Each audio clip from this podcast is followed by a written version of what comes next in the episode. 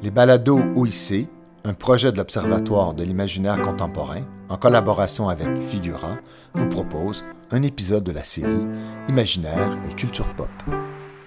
Chers auditeurs et auditrices, Serge Popophile, Popovore, euh, Popophage de tout poil, nous voici réunis pour une nouvelle émission de Pop en stock, nouvelle mouture, donc euh, transatlantique et zoomesque, ce qui nous permet aujourd'hui d'avoir la chance, le plaisir de recevoir Frédéric Gay, qui vient de euh, sortir un ouvrage tout à fait exceptionnel, The X-Files, Histoire sans fin. Euh, et dès le début, la question de la fin va euh, se poser et nous hanter pendant cette, cette émission. Merci beaucoup Frédéric d'être avec nous. Bonjour. Bonjour, merci à toi pour l'invitation. Donc, euh, Frédéric est enseignant-chercheur euh, euh, dans différentes facs à Mans et Nantes.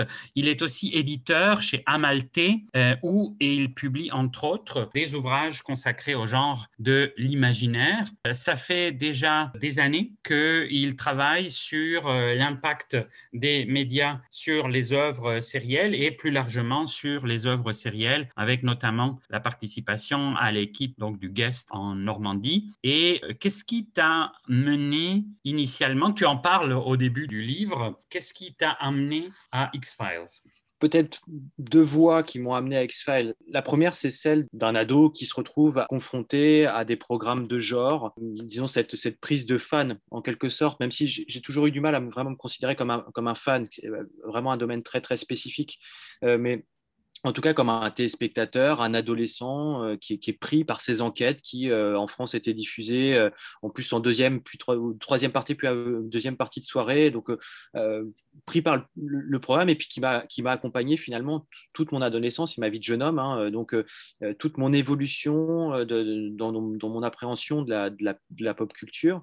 Puis la deuxième, le deuxième levier, c'est disons dans mon parcours universitaire, moi j'ai mené une, une thèse de, littérature de littérature française et euh, en croisant ça, je me suis interrogé sur le pouvoir de la fiction exfalienne, finalement, euh, comment elle est construite euh, et pourquoi finalement essayer de comprendre, de décrypter pourquoi bah, finalement j'étais pris hein, comme d'autres par, par cette fiction, qu'elle était finalement protéiforme aussi, hein, d'une semaine sur l'autre, on ne regardait pas du tout la même chose, et qu'il y avait aussi différentes images qu'on gardait d'X-Files, une série de l'imaginaire fantastique, mais aussi cette grande quête des extraterrestres, et finalement de constater au fur et à mesure qu'elle qu'elle s'adressait à moi en tant que téléspectateur, mais à différents niveaux, comme euh, téléspectateur, euh, disons, euh, pris par un, spectacle qui, se réitère d'une semaine sur l'autre, et puis comme quelqu'un peut-être de peu, plus référencé, en tout cas comme un jeune chercheur, finalement, c'est aussi comme ça que j'ai été interrogé. Et c'est ces différents niveaux après que j'ai essayé de, restituer au fur et à mesure dans l'ouvrage.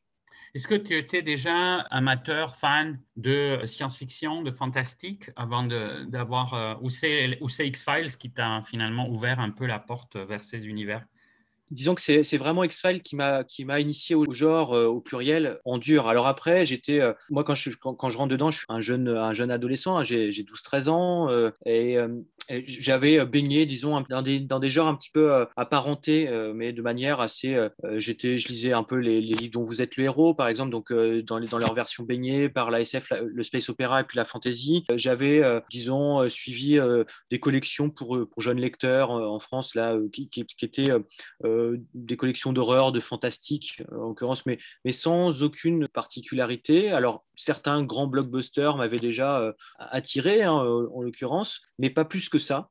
Pas, de manière euh, extrêmement ardue. D'ailleurs, j'ai été vraiment un pris après par X-Files qui m'a, euh, au fur et à mesure, d'ailleurs, je ne voyais pas spécialement une distinction de genre. C'est en avançant après avec la série que j'ai commencé à distinguer euh, différents genres qui étaient mêlés, groupés dans, la série. C'est d'ailleurs un, des, bah, charmes, une des relatives originalités. Dans la culture pop, l'originalité est toujours relative. Et une des marques de la, de la série que de faire euh, fonctionner, se rencontrer, heurter parfois, se contredire, mais aussi se fusionner tous différents aspects de, euh, des genres de l'imaginaire. C'est ce à quoi tu consacres le premier chapitre de ton livre, donc entre l'histoire policière et le récit fantastique, le paranormal comme dérivé programmatique. Et effectivement, c'est un bon, dans, dans, le titre et le sous-titre, on a déjà une, une triade qui va du policier fantastique en passant par le paranormal. Et effectivement, c'est la gradation entre tous ces aspects-là qui va faire d'emblée euh, l'intérêt de la, de la série. En effet, hein, c'est euh, cette gradation. Alors, euh, l'équilibre entre fantastique et policier, Chris Carter, hein, qui est le créateur d'X-Files, l'emprunte à, à, Kolchak, hein, donc a vraiment des, des aussi à toute une, histoire de la série des années 60-70, les premiers âges d'or, les premiers et seconds âges d'or des, séries télévisées. Ça, avec cet aspect encore plus marqué du côté du paranormal. Alors, évidemment, c'est une de ces singularités et c'est aussi une de ces raisons d'être, euh, d'exister dans le temps. Finalement, on s'épuise jamais trop entre euh, le fantastique et puis euh, l'enquête policière. On est, ça crée des espèces d'environnement premier, notamment tout ce qui relève du cadre du FBI, c'est-à-dire que pour autant dans le cadre du complot, mais aussi dans le cadre de la contrainte et de ce que ça écrit tout de suite. C'est une série, euh, c'est une véritable série policière au départ, hein, avec vraiment euh, tous, les, tous les circuits de, l'enquête. On voit notamment, par exemple, sur un sujet moi, sur lequel je consacre une, partie, c'est les, scènes d'autopsie. Hein, X-Files est une des séries, finalement, pour la, la, télé moderne, des séries relativement pionnières dessus, avec de, vraies et longues scènes d'autopsie hein, qui, sont, qui permettent de mettre aussi en scène Scully, en l'occurrence. Ça, donc, tout ce qui va construire les séries policières, y compris celles, celles d'aujourd'hui, de CSI, par exemple, qui, euh, qui vont euh, reprendre hein, ces, ces, modèles-là, puis vraiment de la scène fantastique et de l'intrigue fantastique, en l'occurrence. Et c'est cette, cette, euh, cette, cette, mixité, cette hybridité très marquée et à la fois qui viennent s'inscrire aussi dans, différentes histoires de genre. On respecte euh, tout ce qui va relever euh, de la quatrième dimension, en l'occurrence, hein, vraiment de, euh, de, la, série SF, du récit fantastique, disons, vraiment assez pionnier. Et puis toute la tradition, comment dire, des récits de J-Men, donc d'agents du FBI, tels que la culture américaine a pu l'écrire au long cours, notamment depuis la, fin de la Seconde Guerre mondiale. Ce, melting pot, il est, il est en effet il est inhérent à la série, comment dire, inscrit dans ses gènes, en quelque sorte. Oui, et c'est une tradition en fait qui remonte à la fois aux sources du policier et du, euh, et du fantastique moderne, puisque c'est la tradition des détectives de l'étrange, qu'on appelle les détectives de l'étrange, et donc qui ont été illustrés très vite au moment même où euh, Sherlock Holmes devenait une icône du roman à énigme. Il y avait euh, leur version paranormale. C'était aussi l'année, les années où fin de siècle, donc fin 19e siècle, où il y avait aussi un grand intérêt justement pour ce qu'on appelait la recherche psychique et ce qui était donc la naissance de ce qu'on appellera plus tard le paranormal. Et euh, justement, Conan Doyle lui-même a été intrigué et intéressé par ces recherches qui essayaient finalement, qui sont très formatrices pour l'histoire de la pop culture, puisqu'elles essayaient de euh, concilier le discours positiviste et le triomphe euh, de la science, voire du scientisme, comme paradigme d'explication du monde avec euh, le surnaturel et avec euh, notamment la survie de la volonté de croire, le I want to believe que reprend le, célèbre poster dans le bureau de, de Mulder et qui est la première chose qu'on voit quand on le voit dans le, dans le premier épisode. Et justement, dans, dans tout le discours autour du spiritisme, du magnétisme, etc., on voit à la fois le socle de ce qui va devenir le fantastique moderne avec euh, donc Lovecraft, etc., etc., avec son intérêt pour un dialogue constant entre les sciences, les parasciences et le, et le surnaturel, qui va refonder le surnaturel. Ce ne sera plus le, vieux fantôme traditionnel, etc.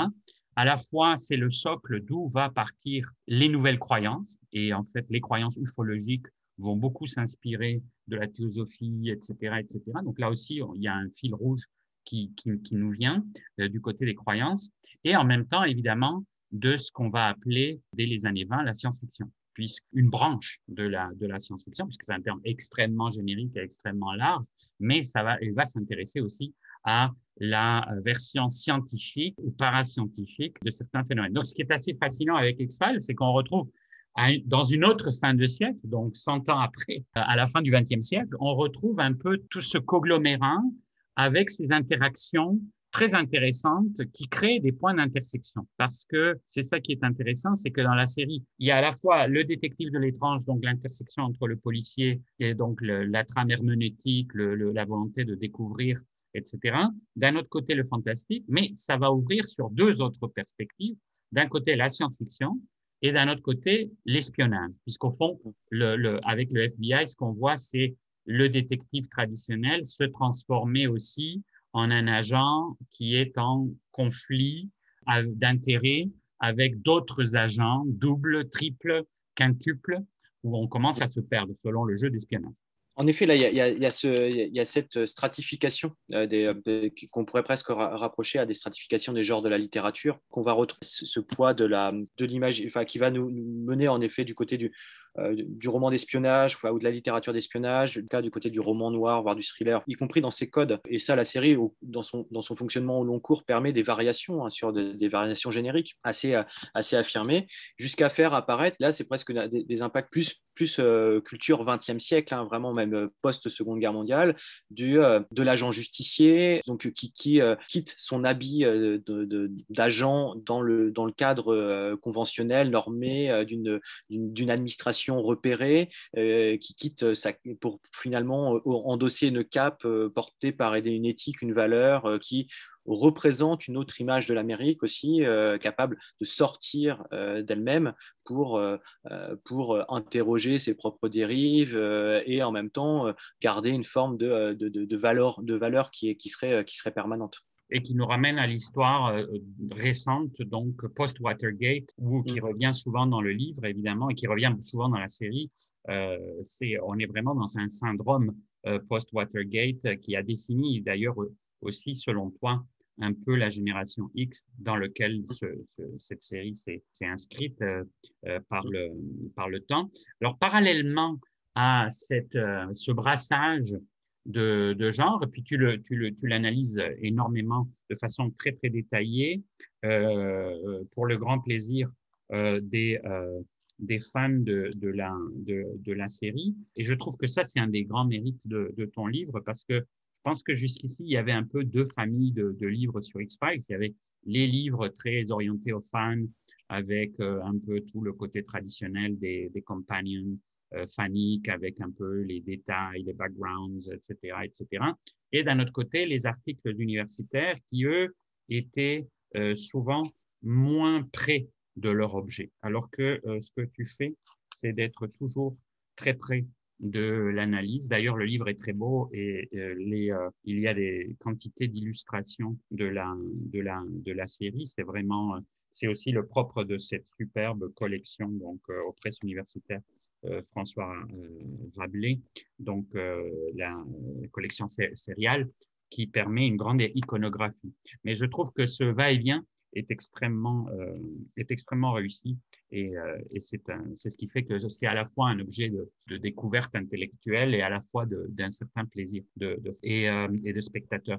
Et donc, ce grand brassage que tu, que tu évoques, qui invoque d'ailleurs à l'intérieur de toutes ces catégories différents codes, parce que ça invoque autant le gore que le, que le fantastique traditionnel, autant le l'hybride euh, du science-fiction horreur, euh, avec les, les, hommages à des films clés comme The Thing, etc. Il a encore une intersection très intéressante et très spécifique euh, où on est à la fois entre la science-fiction et l'horreur, qui remonte d'ailleurs à Frankenstein, comme la série elle-même l'évoque dans Postmodern Prometheus. Et donc, euh, toute la déclinaison de toutes ces variantes, de toutes ces, de toutes ces possibles imbrications, elle part aussi d'un jeu que tu, que tu analyses à plusieurs reprises, qui est donc le jeu bien connu entre deux formats sériels, au fond, le format euh, sériel itératif et le format sériel plutôt cyclique ou feuilletonesque. Donc le fait qu'on est un peu dans un moment particulier de l'histoire de la télévision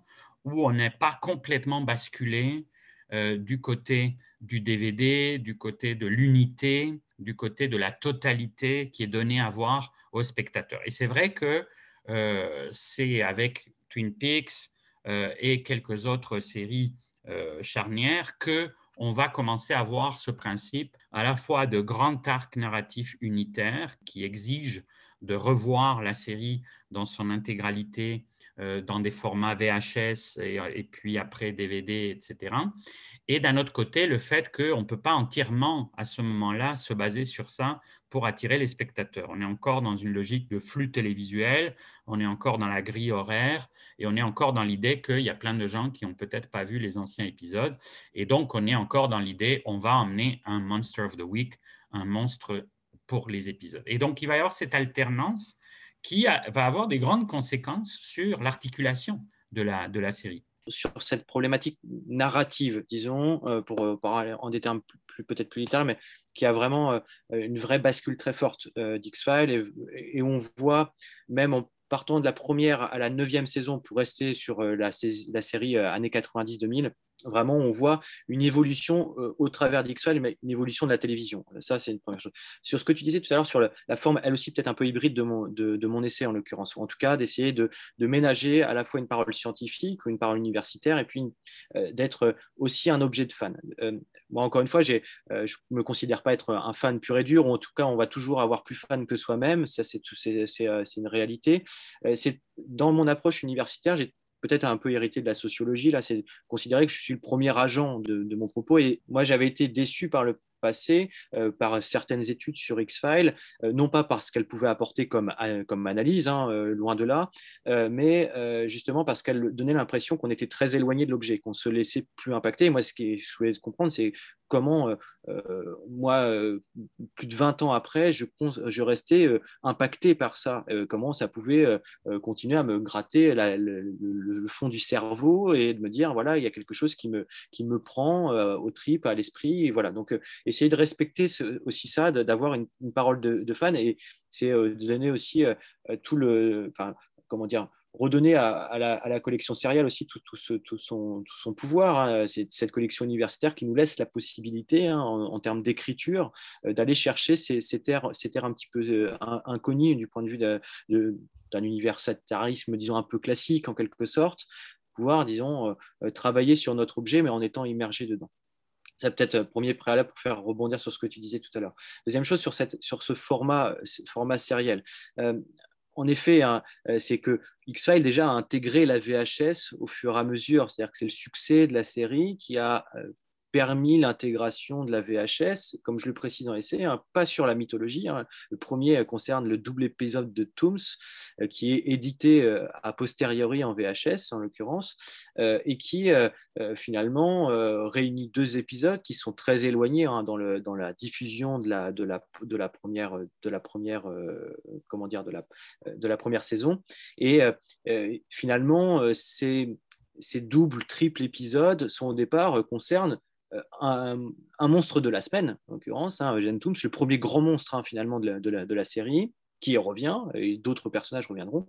Mais ce principe de la mythologie, de l'arc mythologique qui va concerner, concerner pardon, euh, toute la, comment dire, la, mythologie extraterrestre, tout le complot extraterrestre, bah, s'installe qu'à partir de la deuxième saison et euh, ça soit sur le succès de la série. C'est-à-dire qu'il il va y avoir euh, un principe de fidélisation du, du, téléspectateur, on va entrer dedans, et alors que toute la mythologie extraterrestre est éclatée en plein de petits sujets qui sont autant d'éléments qui vont constituer la mythologie plus tard, à la fois la quête euh, le, principe du transhumanisme, la question du transhumanisme ou de la manipulation génétique, qui sont autant de variations sur la question extraterrestre, hein, euh, euh, l'évolution technologique concernant les vaisseaux spatiaux, choses comme ça, tout ça est finalement éclaté en plusieurs épisodes hein, dans, la première saison avant de devenir un, bloc, une suite de blocs qui vont finalement, qui sont même en termes de marketing, si je peux aller un peu sur ce terrain-là, après vendus hein, comme des,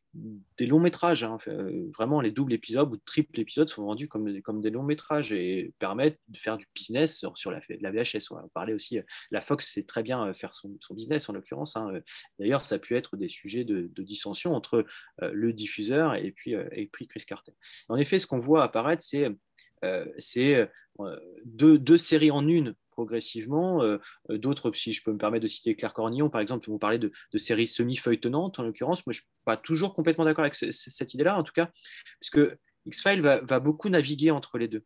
et va même se, permettre des variations, y compris pour retourner l'attente des téléspectateurs à partir des cinquième et sixième saisons. Le double épisode Dreamland, par exemple, qui est, qui est un, un, véritable exercice du genre, va prendre ce double épisode inscrit normalement dans la mythologie extraterrestre, va traiter d'un euh, d'un très grand phénomène de la pop culture américaine, en l'occurrence la zone 51, et euh, va en faire un, épisode qui va retourner comme une, comme une crêpe un peu l'arc mythologique en se disant il se passe finalement pas grand chose, l'armée c'est pas si tant que ça les grands méchants, et puis surtout des scènes cocasses, d'humour, euh, de, de, détournement. Où on va reprendre la variation sur les Marx Brothers, en l'occurrence, enfin, vraiment des choses où, à ce moment-là, la série nous dit déjà j'ai mes propres codes du genre, je, suis moi-même et euh, pas comme un autre.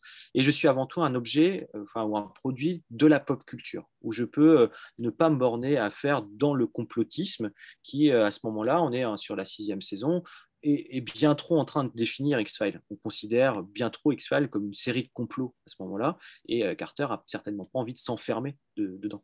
Oui, tout à fait. Et en même temps, c'est euh, à la fois l'histoire du médium, ce qui est toujours très important dans la culture pop, mais et particulièrement dans l'histoire de la télévision, où le lien avec les, euh, les codes d'écoute et tout ça est toujours un peu le, ce qui va marquer la, poursuite ou non de, du financement des, des, séries et euh, le, lifeline, la, vie des séries est, totalement conditionné par ce rap. Que dans la série, c'est vraiment quelque chose qui, contribue euh, directement à son fonctionnement, puis les réactions en général pour la réécriture, pour le fait qu'on prédomine tel aspect ou tel autre aspect. Alors, X-Files avait vu juste parce que euh, c'est au fond, euh, c'était trop tôt pour faire quelque chose qui, qui, n'aurait été que euh, basé sur un arc, sur l'arc mythologique et sur la construction sur la longue durée. C'est probablement d'ailleurs pas ce que Carter rêvait de faire non plus, puisqu'on voit bien aussi le plaisir qu'il prend à jouer sur la liberté que donne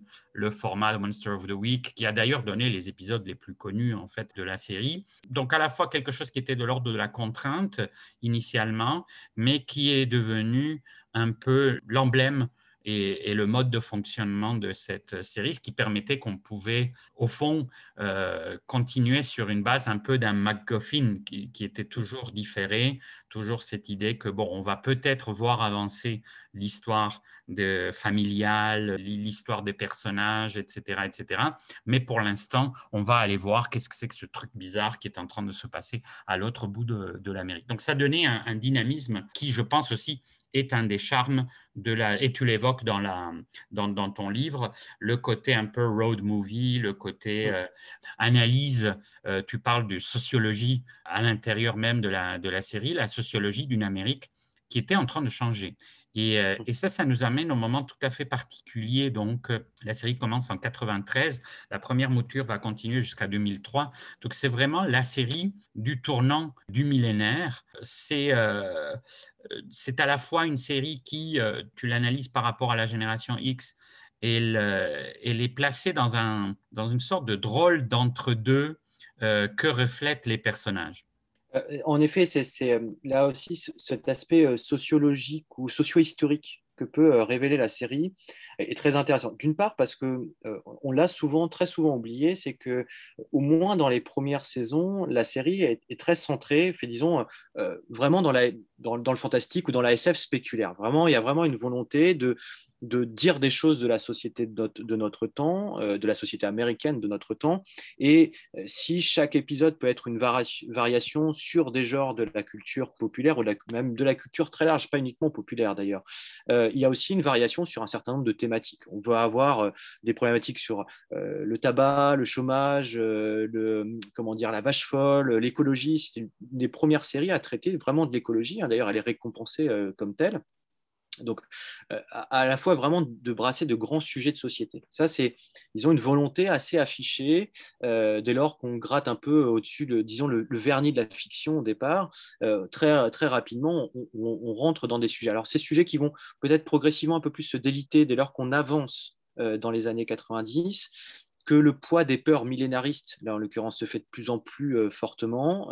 ça, c'est aussi clair. Et c'est une série en effet hein, qui, qui, exprime ça des années 90 ou en tout cas de la fin du millénaire. C'est-à-dire qu'elle exprime vraiment quelque chose, des peurs bactériologiques, des peurs de grands conflits, euh, de la peur de fin du monde tout simplement, avec tout ce qui est euh, de l'imagerie hein, euh, qui, qui, va avec cette imagerie de l'huile noire qui est à la fois une grande peur bactériologique, traitée comme un cancer dans, dans, la, dans la sémantique de la série, mais aussi qui est qui relève de toute une imagerie autour des énergies fossiles, de, la course en avant euh, économico-industrielle. Enfin, voilà, tout ça sont autant de, de, de, SEM, en l'occurrence, qui viennent se, se, percuter, se conjuguer pour, pour approcher tout ça.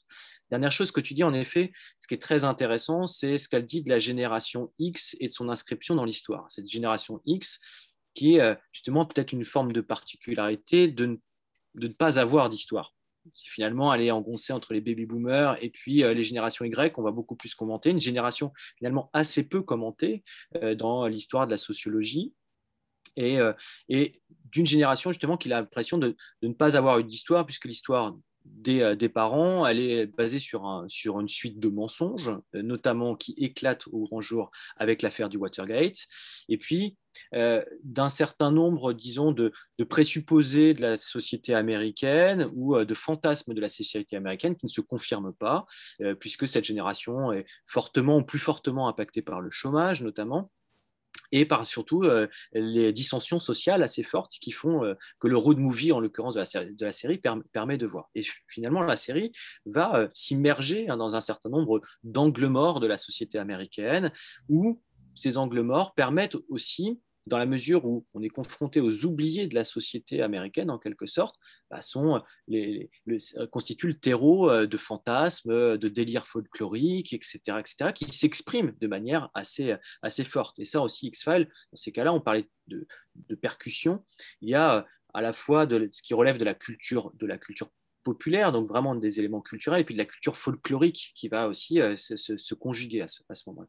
Dernière chose, c'est aussi une chose sur laquelle j'insiste beaucoup, euh, c'est que finalement, X-Files est la seule série, j'exprime cette, enfin, j'utilise cette expression, de euh, située entre, entre deux chutes fondamentales, la chute du mur de Berlin, et ses conséquences directes, avec, disons, en arrière-plan, notamment dans les premières saisons, hein, tout ce qui va être les conséquences notamment autour de la réitération de la guerre froide, du déplacement de la guerre froide, mais aussi euh, euh, de, des conflits, notamment en Irak, hein, qui est euh, traité un petit peu avec cette idée aussi que autant la guerre du Vietnam a, eu un véritable traitement dans la culture, notamment la culture cinématographique, autant la guerre en Irak n'en a pas et n'en aura pas, ou quasiment pas, l'occurrence, peut-être plus la seconde guerre en Irak, mais, euh, mais pas la, première guerre en Irak.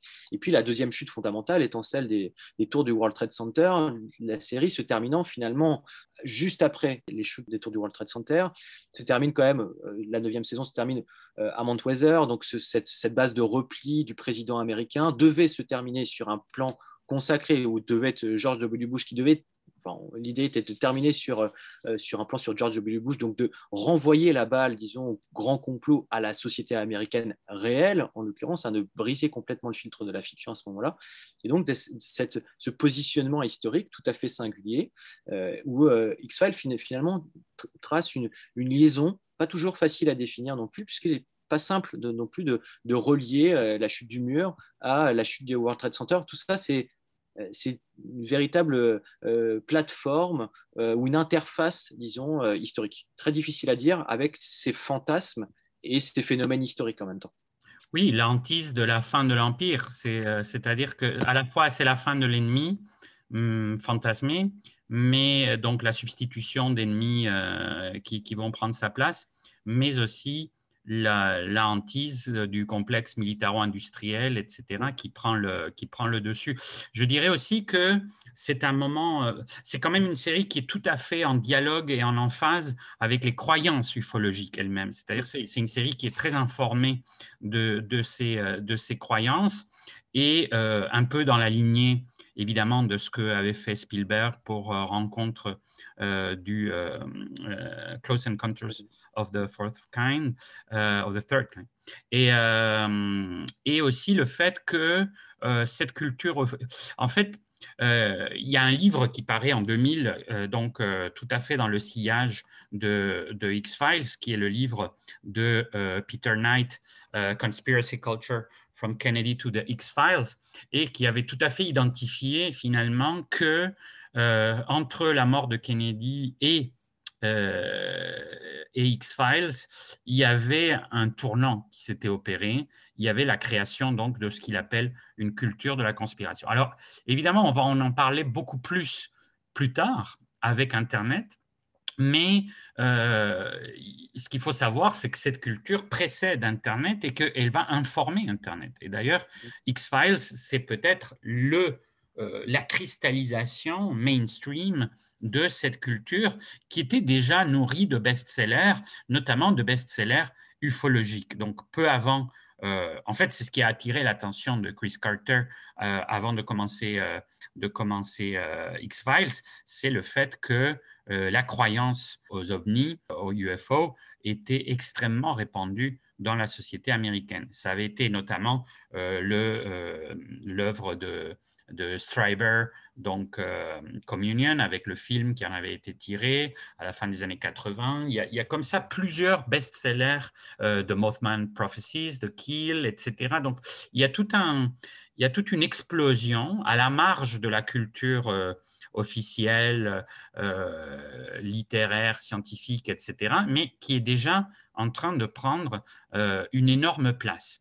Et, en fait, le fait que justement, il y a toute une partie de l'Amérique qui, dans les années 80, fin des années 80, début des années 90, est totalement partie sur un paradigme parascientifique.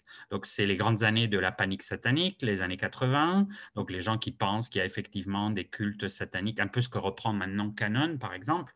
Euh, donc, tout ça nous vient de cette époque-là. Et à la fois, X-Files, c'est vraiment charnière parce que c'est la synthèse de toutes ces croyances qu'elle va mettre en scène euh, mettre en récit, euh, déconstruire parfois, parfois invoquer, parfois alimenter, etc. Et le fait que le triomphe de X-Files va aussi être le triomphe de cette culture de la conspiranoïa. Donc finalement, c'est très délicat parce que X-Files aura quand même énormément contribué à la prolifération de toutes ces théories du euh, complot. C'est une théorie qui, est, qui se situe, et tu l'évoques euh, en citant notamment Luc Boltanski sur l'énigme et le complot, euh, c'est une série totalement marquée par ce paradigme-là. Alors, avec un jeu, évidemment, que tu évoques autour des deux personnages déjà principaux, mais qui est quand même qu'on ne peut pas comprendre en dehors de ce, de ce melting pot. Euh, en effet, on ne peut pas le comprendre dans cette, dans cette culture que euh, pour X-Files, enfin, X-Files constitue une espèce de ligne de fuite de cette culture-là, à la fois la quintessence, la synthèse, euh, l'acmé pour, parce qu'on va notamment, euh, je peux même parler de, comment on le voit hein, depuis la culture française, hein, depuis l'Europe, hein, euh, ces moments de, qui vont aller de 96 à 98, qui vont euh, avoir un, pic avec l'arrivée de, Fight the Future, donc le, premier film de la, de la série, où la série passe vraiment pour enfin, ces commentaires dans les, grands médias, hein, notamment, comme être, euh, euh, comment dire, un, un gloubi-boulga complotiste, euh, et alors même que la série elle-même prend énormément de distance avec ce, discours-là, en l'occurrence. C'est-à-dire que les, deux personnages sont tout sauf complètement énervés par, la, théorie du complot. Au contraire, ils essayent de prendre énormément de distance, et la narration elle-même tend à prendre énormément de distance, de distance critique, disons, avec ces, problématiques-là, et y compris avec toutes les références que tu évoques euh, d'essayer de voir, euh, quelque, enfin, essayer de faire émerger quelque chose du poste. En tout cas, il chez, dans X-Files, il y a toujours quelque chose de ça. À la fois chez Mulder étant un, personnage éminemment postmoderne, mais aussi d'essayer d'apporter quelque chose qui permettrait une distanciation critique, sociale. Euh, on peut, l'envisager de différentes manières. en effet, il il y a une très grande particularité dans X-Files, c'est à la fois d'être une série qui ne peut pas exister sans ces théories euh, conspirationnistes, complotistes, d'être en même temps une série qui va euh, essayer de, les déconstruire, de les déstructurer, euh, donc de les, analyser, hein, d'essayer de, comprendre vraiment que la plupart du temps, quand on parlait d'immersion dans une certaine Amérique, en l'occurrence, que ces, fantasmes, ces théories du, complot, finalement, ont un, terreau social au départ, un terreau de, comment dire, d'écarts sociaux. et ça, la, série le montre bien, notamment dans les, dans les trois ou quatre premières saisons. Et et en même temps va essayer de déconstruire, mais construire. Donc il y a cet effet d'embarquement un peu permanent, comme elle le fait d'ailleurs sur des questions un peu apparentées sur les industries culturelles, c'est-à-dire se dire à la fois être en mesure de, contester le grand blockbuster et d'être passé par la case blockbuster, notamment avec, d'être passé par la case hollywoodienne, de prendre énormément de distance avec tout ça, mais en même temps d'être forme de conscience d'être elle-même un produit euh, de, de, masse, de, grande consommation. Mais finalement, euh, c'est aussi euh, des fois le, paradoxe, je vais, caricaturer un peu, mais de la pop culture, à la fois une culture de la contestation et une culture de la masse, avec tout ce que ça peut avoir de, de comment dire, de pratique presque de, se mordre la queue en quelque sorte. Oui, d'ailleurs, la position de Mulder est emblématique de, de ces ambiguïtés, ambivalence carrément c'est euh, ce qui le rapproche aussi, donc, euh, comme tu l'analyses, de ce qui en fait une icône paradoxale de la, de la génération X, c'est que d'un côté, Mulder est tout à fait une représentation euh, par, ses, par son côté fringe, par son côté intéressé par les cultures marginales, justement complotistes, etc. Il, est, il se présente comme l'héritier d'une certaine Amérique contestataire, puisque beaucoup des complots euh, parce que maintenant on associe beaucoup complotisme et extrême droite, mais au fond, euh, beaucoup des complots euh, dont il est question étaient plutôt associés à la gauche pendant les années 70-80. Mmh. L'idée que le complexe militaro-industriel est en train de tout bousiller en Amérique, qu'ils éliminent toutes les preuves. Enfin bon, c'est tout le syndrome post-JFK, le fait qu'on élimine les, les témoins, qu'on détruit les preuves. Euh, euh, tout ça, c'est vraiment l'idée, le, FBI lui-même comme étant une agence euh, pour les contestataires de la contre-culture, étant comme l'emblème d'une sorte de fascisme latent américain avec la CIA, etc. Donc, il est à la fois héritier de cette, euh, de cette, de cette veine et à la fois c'est un G-man. Donc là, on est vraiment dans le paradoxe. Et c'est vrai qu'il noue tout de suite des liens d'empathie avec les personnages qu'on associe plus à la, à la génération X, c'est-à-dire tous ces personnages adolescents, grunge, euh, un peu slackers, etc., enfin les films de Linklater, tout ça. Et c'est les personnages qu'il va rencontrer, sur lesquels il va s'appuyer, les Lone Gunmen, etc. Tout ça, ce sont des personnages qu'on associe plus à la, à la génération X.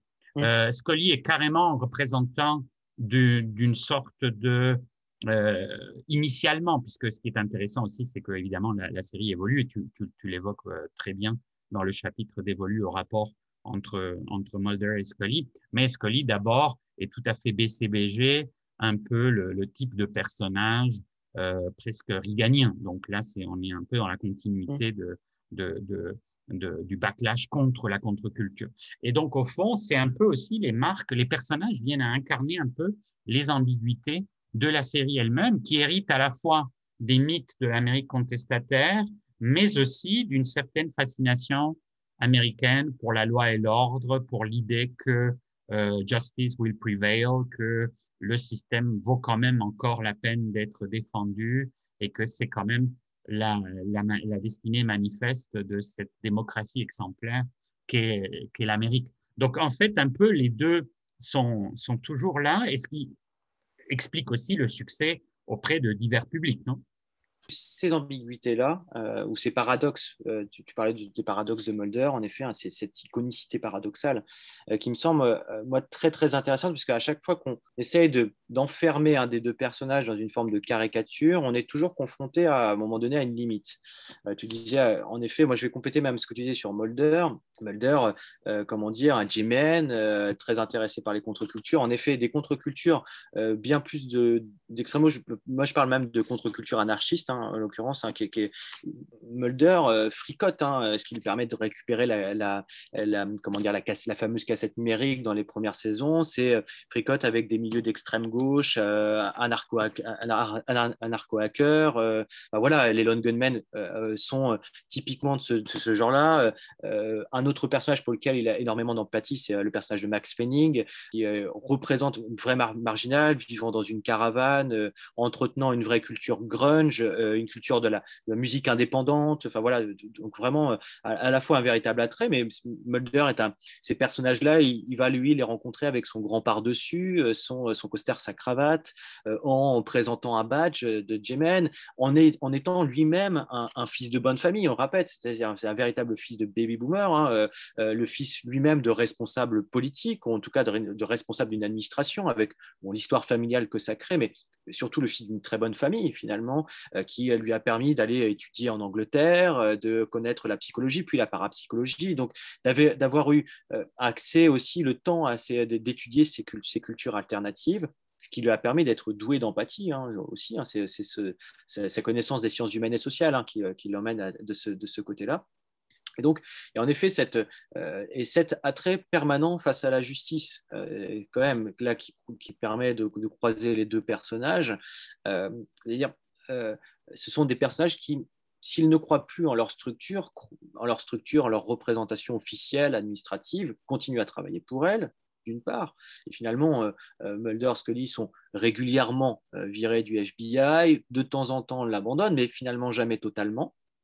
Euh, le principe même du, revival, euh, c'est un retour euh, finalement aux affaires, hein, aux affaires non classées de, deux personnages. et donc, il, réendosse le costume des, des en, l'occurrence, et toujours aussi des, affaires où la, la question de la justice est posée. Enfin, on va jusqu'en très très haute sphère pour se donner le droit de continuer à enquêter.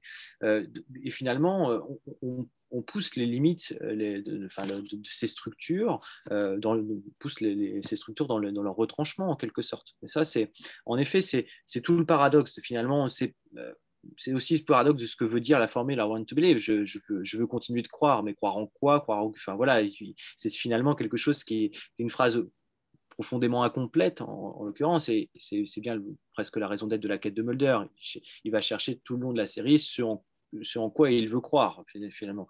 Euh, c'est aussi ça. Et donc, euh, euh, du côté de Scully, en effet, il y a ce même paradoxe. C'est un personnage en effet, au départ, réganien, alors on a, les créateurs ont forcé le trait hein, de ce côté un petit peu pareil, mais elle aussi héritière d'une bonne famille, en tout cas d'une une famille euh, à qui elle a eu euh, euh, accès aux études, des, études longues, des études de médecine. Ça, enfin, on a eu l'occasion d'en parler beaucoup, enfin, dans d'autres contextes. Mais, et puis, qui, là, paradoxalement, hein, ça, la série l'explique, c'est qu'elle choisit le FBI pour s'encanailler, en quelque sorte, hein, puisqu'elle l'a destinée à une carrière de médecin. Finalement, pour faire un pied de nez un peu à sa famille, elle décide de devenir agent du FBI, d'aller à Quantico. Enfin, voilà, et ça, ça c'est une manière aussi de, de ne pas suivre la voie toute tracée, sachant que c'est un personnage qui va énormément se moderniser, hein, un véritable très grand personnage euh, féminin hein, de, la, comment dire, des séries télévisées encore plus incarné par Gillian Anderson, qui continue, qui, continue un peu la voix euh, de,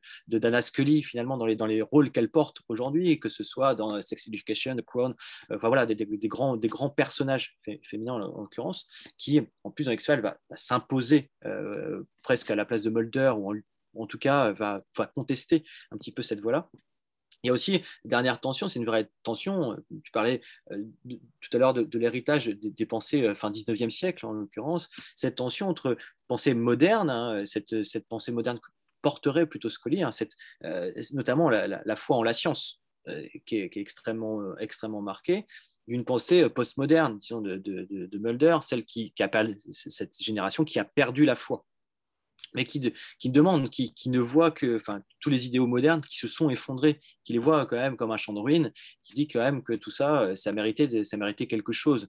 Finalement, c'est cette, cette, euh, ce que je parle dans, dans, l'ouvrage, ça, ça, permet finalement un balayage euh, dialectique, finalement, de ne jamais être campé sur une position et d'avoir quelque chose qui, qui est dynamique d'un point de vue narratif, mais aussi qui permet de, de questionner d'un point de vue critique, même philosophique et au fond aussi avec toute l'ambivalence, l'ambiguïté autour de la figure de l'extraterrestre lui-même, c'est-à-dire mm. euh, dans la, grande tradition de, l'imaginaire extraterrestre, au fond, par rapport à quelles sont ses motivations possibles, euh, est-ce que c'est du côté de la menace Est-ce que c'est au contraire du côté de la bienveillance Est-ce que c'est quelque chose qui va sauver l'humanité d'elle-même Est-ce qu'au contraire, c'est ce qui condamne définitivement l'humanité? Donc, euh, toutes ces questions qui sont un peu une, translation euh, de, des, grandes questions métaphysiques anciennes autour de la providence, autour, de, autour du rôle de la divinité par rapport à, à, l'ordre euh, de l'humanité, etc. Donc, euh, c'est cet aspect-là qui, euh, qui à la fois fait rêver dans la, série. c'est ce qui alimente les, les, multiples dynamiques.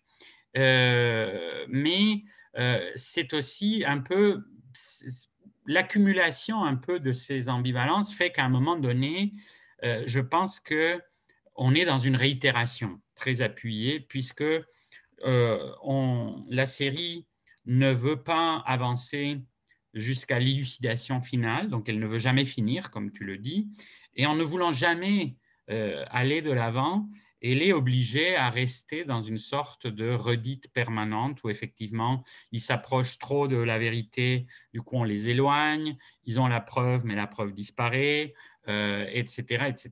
Et ce qui a pu aussi euh, créer un certain effet quand même de lassitude. Moi, je me rappelle que je fais partie de beaucoup de spectateurs qui, au bout de la sixième saison, ont vraiment abandonné le, bateau, puisqu'il y a eu, je pense, un certain effet de, fatigue. Alors, je suis très content que tu, avec, en, lisant ton livre, que j'ai pu passer outre donc cette, euh, cette impression un peu que j'avais, euh, qui était un petit peu douce amère, c'est-à-dire de grands souvenirs de, de, ce qu'avait été X-Files dans les années 90, et à la fois un peu cette idée de, du fait que ça s'était un peu prolongé, continué, sans véritablement pour une sorte de totalité satisfaisante ou de clôture, euh, l'effet de, de clôture justement de, de, de savoir finir et à, partir de la fin, redéfinir tout le, tout le projet. Alors, est-ce qu'il y a un petit effet Lost quand même qui s'est passé dans X-Files?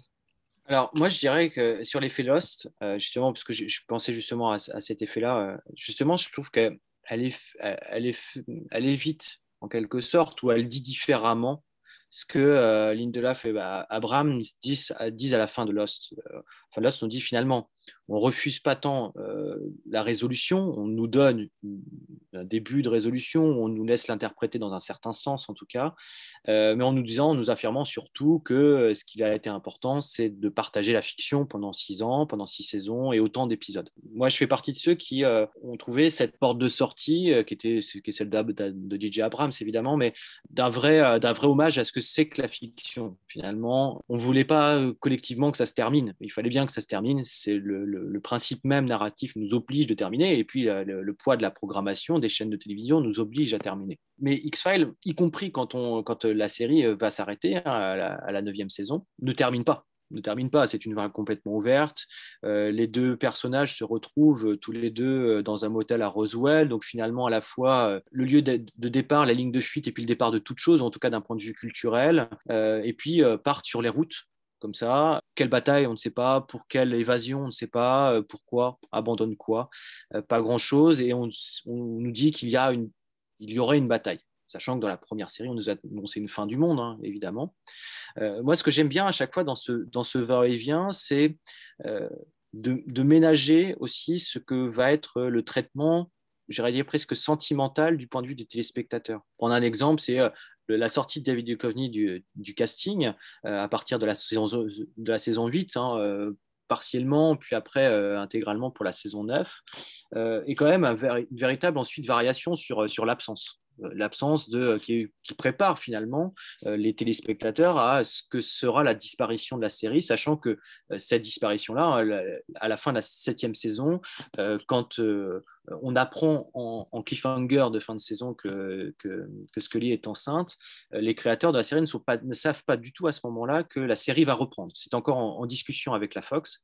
Et donc, il y a déjà tout, ce qui va suivre. Il y a vraiment cette, cette, cette la, préparation de la séparation, qui est à la fois quelque chose moi, qui m'a énormément parlé dans l'amour que je portais à la série, en quelque sorte, et puis de tout ce que ça, de tout ce que ça, ça crée. Ce que j'explique aussi dans, l'ouvrage, c'est que ces, séries au très long cours, hein, on parle quand même de séries de 20 à 25 épisodes par saison, donc qui accompagnaient vraiment une diffusion euh, toute une partie de l'année. Hein, euh, c'était pas du, on, binge-watchait pas en plus à l'époque, hein, on attendait la diffusion chaque semaine, avait cette interrelation. Le principe même de cette diffusion-là, créer des interrelations finalement plus marquées entre euh, la fiction et le réel. C'est-à-dire qu'on on venait s'entremêler plus, plus rapidement. Le principe même de consommation se, se faisait comme ça. Donc il y a euh, ce va-et-vient. Le deuxième, deuxième moment, moi, que je trouve aussi intéressant, c'est euh, le deuxième film en tant que tel, euh, le deuxième film qui revient de la, du cinéma de genre, hein, qui essaye vraiment de faire un, un, essai sur, sur du, du film, disons, d'horreur à dimension fatistique et qui est surtout un retour à une photographie en clair-obscur typique de, de, la série qui est abandonnée avec le premier film finalement, il ne se passe rien d'X-Filien en quelque sorte à ce moment-là. Euh, il ne se passe rien, euh, rien autour de la théorie du complot. On, nous dit euh, il n'y a pas eu cette fin du monde. Enfin, il n'y aura peut-être pas cette fin, plutôt peut-être pas cette fin du monde-là. Ou en tout cas, les personnages ne sont plus habités par ça. Et si ce n'est qu'ils sont habités par une forme de fiction. Y a un moment donné, Scully qui dit à Mulder mais tout ça, tu devrais surtout l'écrire en fait. Euh, tu devrais surtout te plonger euh, vraiment dans un travail de fiction. Quelque chose de très euh, dépressif aussi. C'est-à-dire que Mulder est un personnage abandonné qui vit au fin fond de sa cahute, presque, presque en ermite, et qui est, qui est délaissé.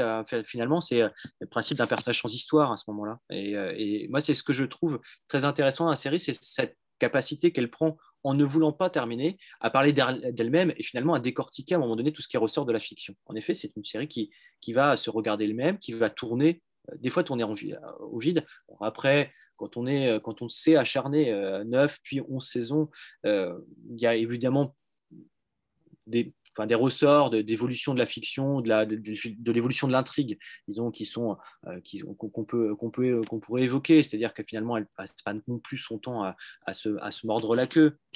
Mais c'est une série, à un moment donné, qui, avec ce que ça peut avoir de, poussif, ou en tout cas d'interroger, qui parle surtout énormément d'elle-même et qui, au travers de ça, parle énormément de la fiction, de, de ce qu'elle entretient avec son, avec son, avec son public, on intègre un des personnages de, fans, en l'occurrence, hein, euh, euh, dans les 8e et 9e saisons, euh, on intègre ce personnage de fan qui est tout à fait intéressant. On va revoir avec les Ferreggi hein, dans la 11e saison notamment, qui est à la fois de l'épisode clip finalement détourné, qui est surtout un, véritable hommage, encore une fois, au parcours qui est, effectué entre un téléspectateur et un produit qui raconte des histoires, tout simplement. C'est aussi bête que ça, mais ça nous raconte des histoires. C'est l'épisode euh, très bizarre où, euh, euh, autour de, des fausses mémoires, là encore un thème très conspiranoïaque, etc., un personnage dit avoir toujours existé dans la série. Mmh.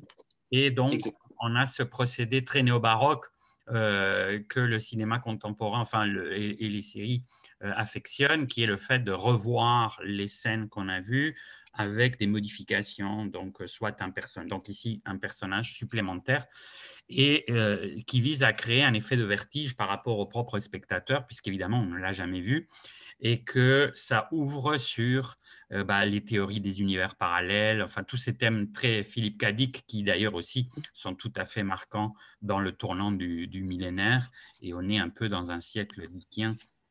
et est aussi, euh, a aussi des aspects très, très, très euh, justement, dans, cet épisode-là, je, reprends la parole juste deux, petites secondes. Dans cet épisode-là, justement, on a euh, ces, ces, univers parallèles qui sont en effet traités comme une des, des résolutions de l'enquête. ce côté, cette problématique de la, de la, mémoire, elle est comme sur X-Files, doublée ou triplée d'un angle sur qu'est-ce que moi, comme série, j'ai apporté à, côté de la quatrième dimension, euh, de, est-ce que je, est-ce que j'occupe une place dans, la, dans, le panthéon des séries télévisées, à quelle mesure? Euh, Mulder lui-même se pose la question en, tapotant sur son doigt en disant j'ai, euh, j'ai, je suis celui qui a combattu les plus grands complots de l'humanité et il faut que vous me respectiez comme ça avec quelque chose un peu pathétique à ce moment-là. C'est aussi une série qui nous, qui nous dit qu'elle est en train de elle, est revenue et quelque part, elle est en train de mal vieillir. C'est aussi ça qu'elle nous dit à ce moment-là. D'ailleurs, l'épisode se termine par une discussion complètement lunaire entre celui qui tirerait les ficelles du complot et Mulder, en l'occurrence un, personnage purement fictif dans un environnement à Vancouver pas, fictif, mais qui interroge justement la mémoire, l'évolution même de la mémoire, etc., etc. Où le personnage dit à Mulder, vous êtes euh, et c'est euh, à ce moment-là, il est en train de dire qu'il ne comprend pas les fake news, etc., etc. Mais on est en train de, la série est en train de se dire même, est-ce que je suis, euh, est-ce que je est-ce que j'ai encore lieu d'être? Alors que peut-être 20 minutes plus tôt, elle était en train de me dire, mais ce que Stranger Things fait aujourd'hui, on l'a fait il y a 20 ans en fait. C'est aussi, c'est aussi tout, ça qui sont en train de se, dérouler à à un moment donné au moment où une série essaye de revenir aussi sur le devant de la scène et euh, de défendre son, passe l'expression, mais défendre un peu son bout de gras pour euh, réintégrer les grilles, euh, durablement les grilles de la Fox. Oui, puis c'est peut-être aussi, bon, à la fois le fait que le format a définitivement changé, puis tu l'évoques, le fait que la dixième saison se plie plutôt au nouveau format de peu d'épisodes, etc.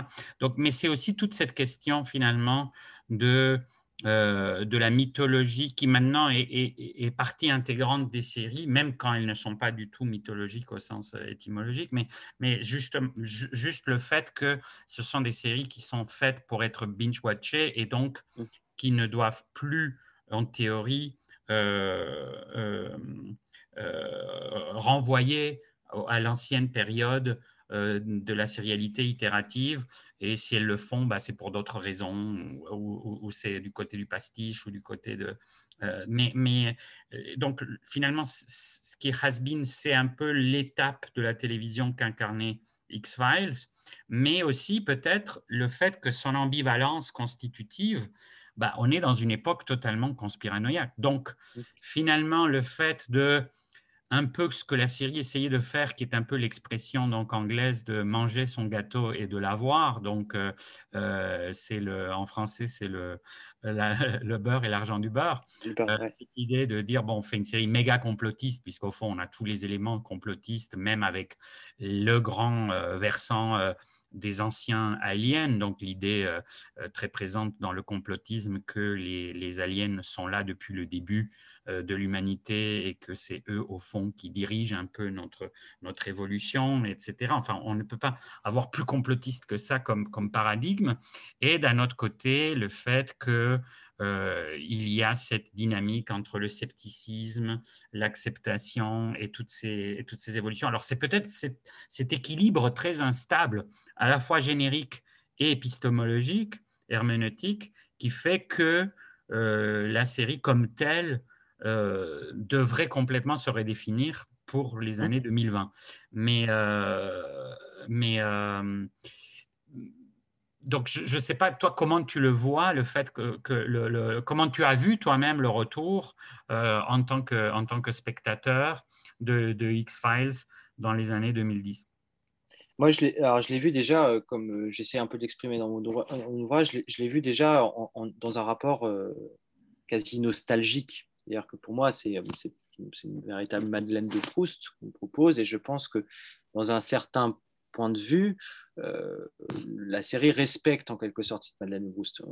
En tout cas, elle nous donne ce qu'on a envie de voir, c'est-à-dire que euh, cette variation sur les genres, l'humour pince sans rire, euh, des, épisodes, des fois des épisodes déconnants, des épisodes assez eu ambition en termes de des épisodes très ancrés dans, dans, une, dans, dans la pop culture et puis des, des épisodes plus euh, ambitieux en termes d'innovation narrative. Ça, on l'a. Après, évidemment, sur ce que tu disais, le, le retour même euh, de la mythologie, le fait qu'on la retourne une nouvelle fois en disant mais non, c'est pas une enfin c'est pas les extraterrestres, le problème c'est que c'est finalement les humains, le problème et euh, euh, l'homme à la cigarette est là non pas pour accepter ou dealer avec avec les, extraterrestres, mais finalement on utilise une technologie aujourd'hui pour éradiquer l'humanité. Vaste en gros allégorie de ce qu'on est en train de faire aujourd'hui, en gros de tous collectivement tirer une balle dans le pied. voilà, ça, je serais, comme beaucoup d'autres, assez épuisé là, dans ces cas-là par ça. D'autant plus épuisé, justement, que euh, moi, ce que je trouve manquait, c'est en ça aussi peut-être que dans ces cas-là, elle est en train de nous dire qu'elle est has-been, c'est qu'elles ne se font pas dans le format de l'event série pour la saison 10, donc de la série tassée en 6 épisodes et tassée en 10 épisodes pour la, saison 11. C'est que c'est une saison long cours, euh, pas faite pour être diffusée à euh, trois épisodes euh, un soir pour le marché américain. En France, on l'a beaucoup diffusé, vu diffusé comme tel, mais, mais, mais elle doit raconter quelque chose de la société de son temps. Ça a été sa grande force, c'est-à-dire d'avoir à un moment donné une vraie, une vraie force spéculaire finalement. Et aujourd'hui, elle dit pas grand-chose d'autre qu'elle-même finalement. C'est ça aussi qui est, qui manqué, c'est-à-dire qu'à un moment donné, tout ça, de, ne plus parler que d'elle-même, à un moment donné, c'est assez épuisant. En effet, euh, elle, en oublie de, regarder le monde qu'elle évoquait et qu'elle représentait, c'est-à-dire cette véritable force expressive qu'elle avait hein, euh, au, préalable. Euh, notamment d'un point de vue narratif. Finalement, c'est quelque chose qui est de son temps. Et quand, dans les et dans, dans cet épisode, cet épisode clip détourné, quand on nous parle de Panthéon, enfin d'entrée ou pas dans le Panthéon, moi j'ai l'impression que la série nous dit qu'elle, ne pourrait peut-être plus figurer que dans ce musée de la, de, de, la série. C'est peut-être ça, avec ce que ça comporte de mortifère d'être dans un musée, alors même que les acteurs, les personnages sont encore vivants, alors même surtout que les, téléspectateurs considèrent encore ça comme quelque chose de vivant. Et c'est peut-être aussi avant même qu'on parle de transmédia, par exemple, puisque c'est des questions que j'ai pu évoquer moi d'un point de vue, disons, euh, intellectuel ou euh, réflexif, euh, c'est cette dimension organique, cet entremêlement entre le média et la vie réelle, hein, dans la vie de, tous les jours, c'est certainement une des grandes forces de la série. Et là, elle est en train de nous dire qu'elle n'appartient plus ou elle n'est plus qu'un média, qu'un produit en tant que tel, et à, son presque son grand désarroi. C'est assez aussi intéressant série qu'on voit vivre et quelque part qu'on voit mourir. Oui, non, non, tout à fait. Tu, l'évoques, euh, tu l'évoques très bien. Euh, et euh, en même temps, il y a aussi quelque chose que, donc, que tu analyses dans, le chapitre sur le, sur le rapport entre Mulder et Scully. C'est aussi que la grande forme, la grande vitalité initiale de la série, c'était ce rapport-là. Rapport complexe, puisque tu le dis bien, on ne peut pas le réduire à ce qu'à l'époque, beaucoup de fans étaient intéressés, c'est-à-dire on ne peut pas le réduire à un effet clair de lune, c'est-à-dire on ne peut pas le réduire à une pure euh, tension sexuelle qui serait là permanente pour comme une sorte de teaser euh, permanent pour le, désir au fond des fans, euh, soit pour l'un des personnages, soit tout simplement pour que l'histoire aboutisse, ce qui est le propre d'ailleurs de la, de romantic comedy et et de ce type d'enjeu. Mais au fond, en, le revoyant, ce qui est très intéressant, c'est que c'est un couple qui est extrêmement bien réussi, je trouve, euh, à la fois par le jeu d'acteur et par le fait qu'il y a toujours une bonne distance dans les personnages, c'est-à-dire que ce qu'on voit se développer peu à peu, c'est pas du tout les codes de la comédie romantique. C'est euh, bien que parfois ils soient invoqués, parodiés, euh, que, la série joue un peu avec ça, mais, mais au fond c'est beaucoup plus euh, une confiance mutuelle qui se, qui se crée. Euh, c'est le fait que ce soit des enquêteurs, peut-être, qui, euh, qui fait que le vecteur potentiellement érotique passe vraiment derrière le, sorte d'admiration intellectuelle qu'ils ont l'un pour l'autre et qui peu à peu évolue vers une, euh, à travers le thème de la confiance qui est essentiel, puisque c'est d'ailleurs le, le, thème qui revient, Trust No One, et qui est d'ailleurs la dernière phrase de la, de, euh, du dernier épisode de la première série. Donc, cette idée qu'on peut faire confiance à personne. Et donc, ces deux personnages sont extrêmement rapprochés par cette, par cette confiance précieuse qui, qui, les unit. Donc, au fond, quand leur relation romantique évolue, elle est déjà très complexe euh, sur le plan humain, et ce qui fait qu'on n'est pas dans quelque chose de, euh, très stéréotypé euh, ou, de très, codé. Je pense que ça aussi, ça a été, et tu le, signales, un, des grands vecteurs du succès et de l'intérêt de la, série. Or, avec l'évolution de leur couple, ben, ça aussi, ça devient très différent.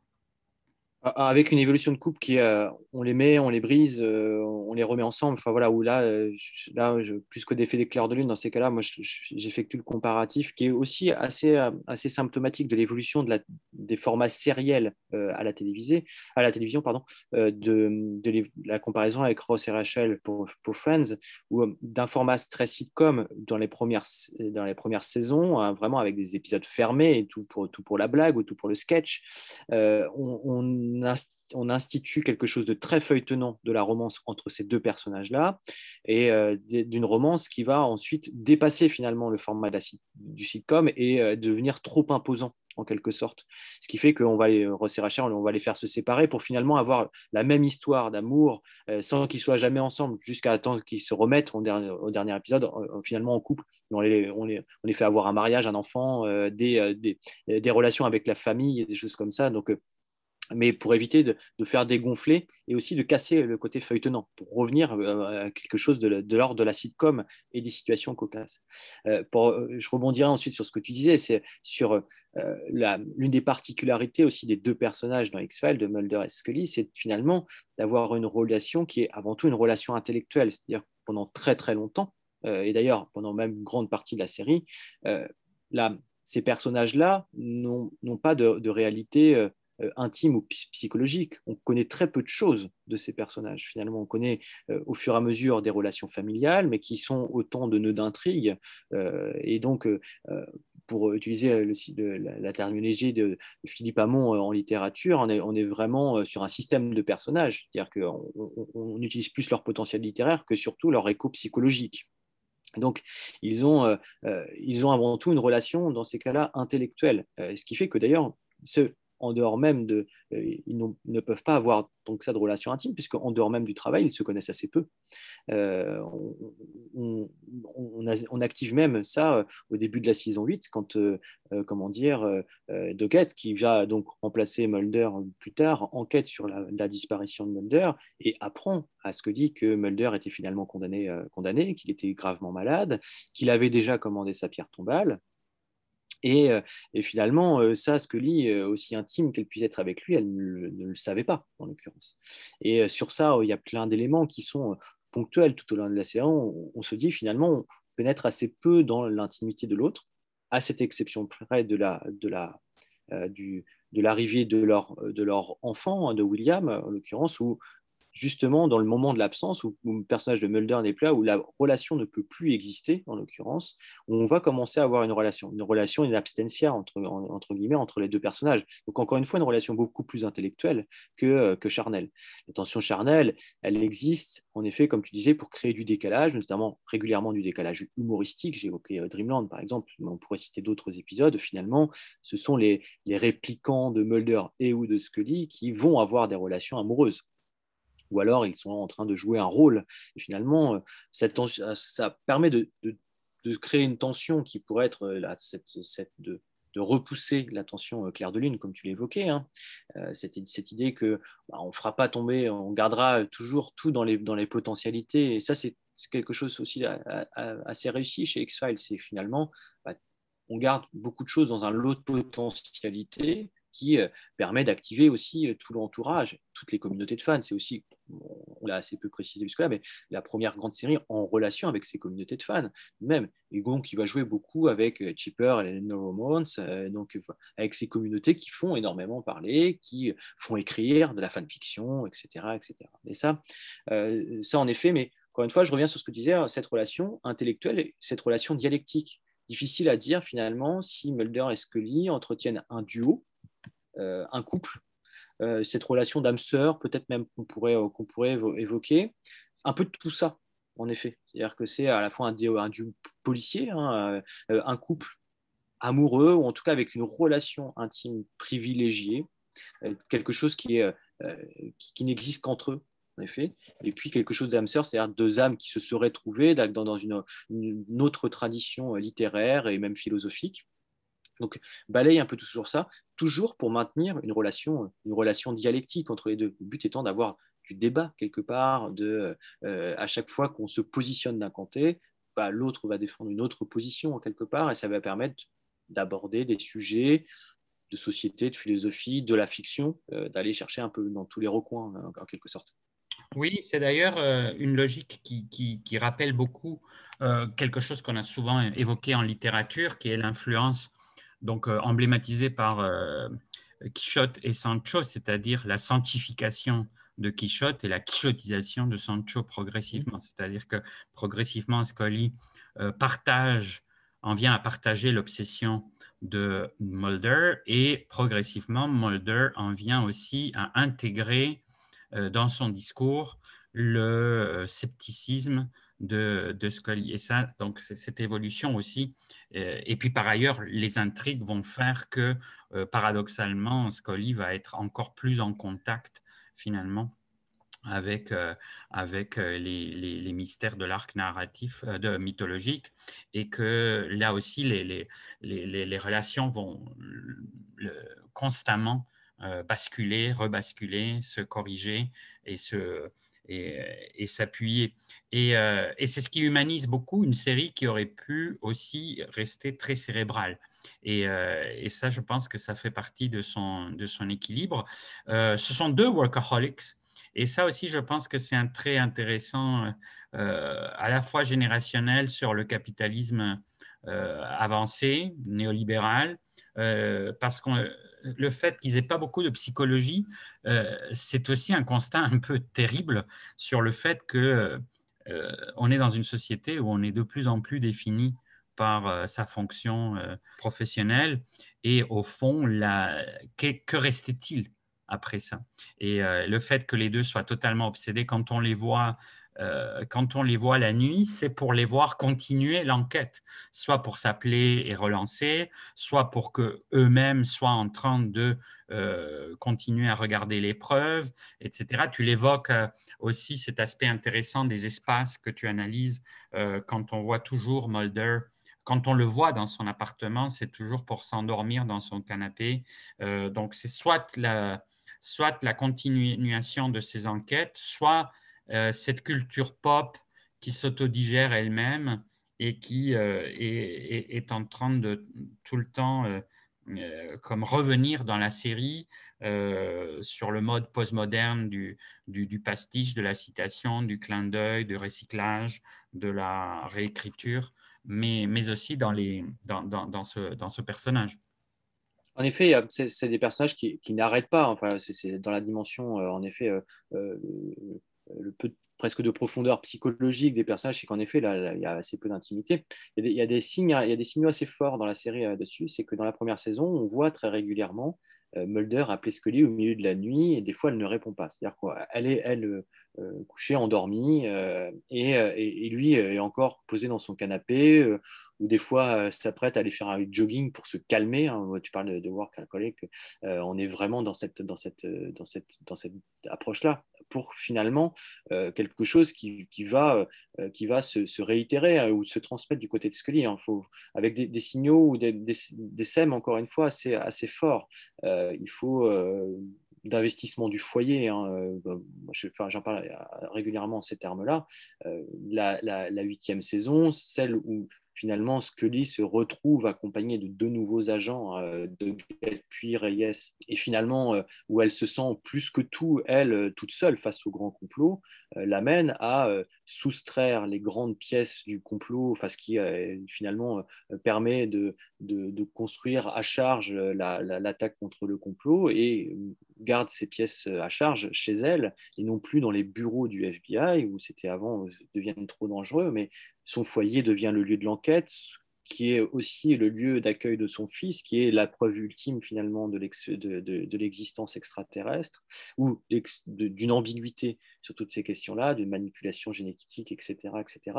Donc en effet, ce sont de, personnages complètement mus par, euh, euh, par leur travail, qui devient une véritable quête, une quête à la fois de, savoir, mais aussi une véritable quête identitaire, hein, pour aller plus soyer sur ce que tu dis, hein, sur le rapport tout à fait, euh, tout à fait abusif au travail.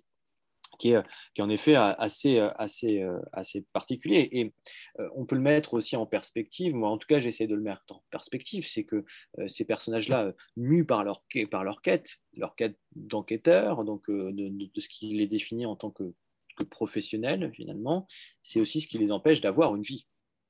C'est ce qui les empêche d'avoir une vie intime, d'avoir une vie à deux, euh, d'avoir une vie de famille. Euh, et donc, finalement, il, y a une interrogation des modèles canoniques, hein, évidemment, de la, famille au travers de ça. Mais c'est finalement euh, aussi tout ce qui relève d'une dérive, hein, d'un père absent. Je, moi, je parle de Mulder, en, tout cas, en ces termes-là. En tout cas, ça a été un véritable débat aussi hein, dans les communautés de fans je sais que cette partie-là de mon ouvrage fait beaucoup parler dans les communautés de fans, euh, en l'occurrence, puisque de présenter Mulder comme quelqu'un qui, au moment de l'accouchement de sa compagne, finalement, bah, bah, se taille, hein, prend la route, tout simplement, et va euh, continuer à mener ses aventures qui peuvent être aussi des, euh, aventures d'allégorie, de délire, quelque part, d'un grand adolescent qui continue à passer ses nuits face à la télévision, à regarder des documentaires sur, sur des sujets ufologiques et à, à traîner dans ces, dans ces délires-là, en, quelque sorte. Donc, il y a, évidemment tout, tout ça qui est un refus d'une vie relativement normée, qu'à la fois celui de la génération Y, celui d'une adolescence baignée dans la pop culture, et puis, en effet, avec ce paradoxe-là de deux personnages qui sont, à l'inversement, très bien ancrés euh, dans, euh, dans, comment dire, dans cette, euh, dans cette société de la fin des années 90, du début des années 2000, où tout est, euh, tout est voué ou dévoué au travail. Oui, puis euh, la famille est essentiellement problématique. Tu y consacres euh, aussi toute une partie, donc tout, un, tout un chapitre. Donc non seulement la remise en question du modèle patriarcal, je te cite, mais aussi le fait que, un peu pour reprendre le terme freudien du roman familial, la famille est essentiellement complexe, c'est-à-dire que c'est à la fois le, elle est placée sous le signe de l'énigme pour euh, euh, Mulder avec la disparition de, sa sœur, qui, est finalement ce qu'on retient le plus de sa vie familiale, c'est cette absence, qui est un peu la crise, l'échec de la, de, la, de la famille, euh, et puis l'échec de lui assumer la paternité pleinement et, et, le rôle de père mais aussi les filiations complexes, puisque évidemment, leur fils est aussi une filiation complexe.